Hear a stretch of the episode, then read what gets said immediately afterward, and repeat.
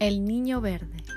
Era el primer día de curso en Villa Normal, un pueblo normal y corriente en el que nada ni nadie destacaba sobre los demás. Y es que en Villa Normal existía una ley de normalidad, en la que se decía cómo tenían que ser las cosas para que fueran normales. Un día llegó al pueblo una mujer extraña. Había heredado la casa de una tía abuela lejana y había decidido irse a vivir allí pero como no era como los demás, la gente no le dirigía la palabra y se apartaba de su camino al pasar. Poco a poco, la gente empezó a ser más y más antipática con ella. La mujer estaba muy enfadada, pues no entendía qué pasaba. Solo un niño, Tito, el hijo del alcalde, era amable con ella. Te tratan así porque eres diferente, le dijo el niño. Para ellos no eres normal, pero a mí, a mí me encantaría ser diferente.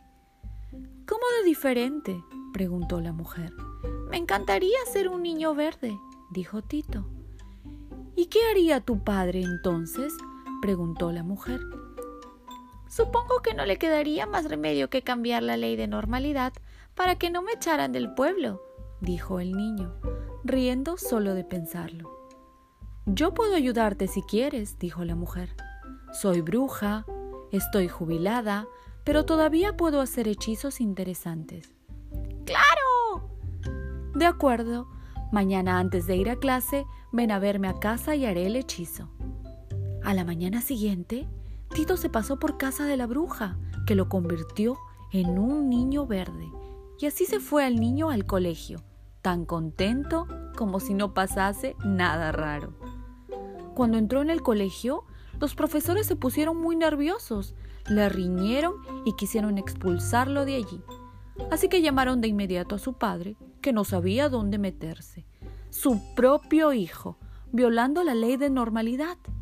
Eso era algo que no podía soportar. Una niña se levantó de la mesa y se dirigió a Tito. Me gusta tu nuevo estilo. Yo también estoy harta de ser normal. Dime cómo lo has conseguido porque yo quiero ser rosa.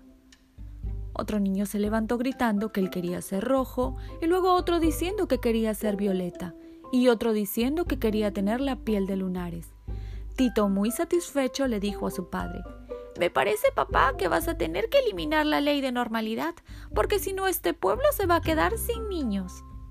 Ese día el alcalde cambió la ley y desde entonces lo normal en Villa Normal es que cada uno elija como quiere y que todos se acepten tal y como son.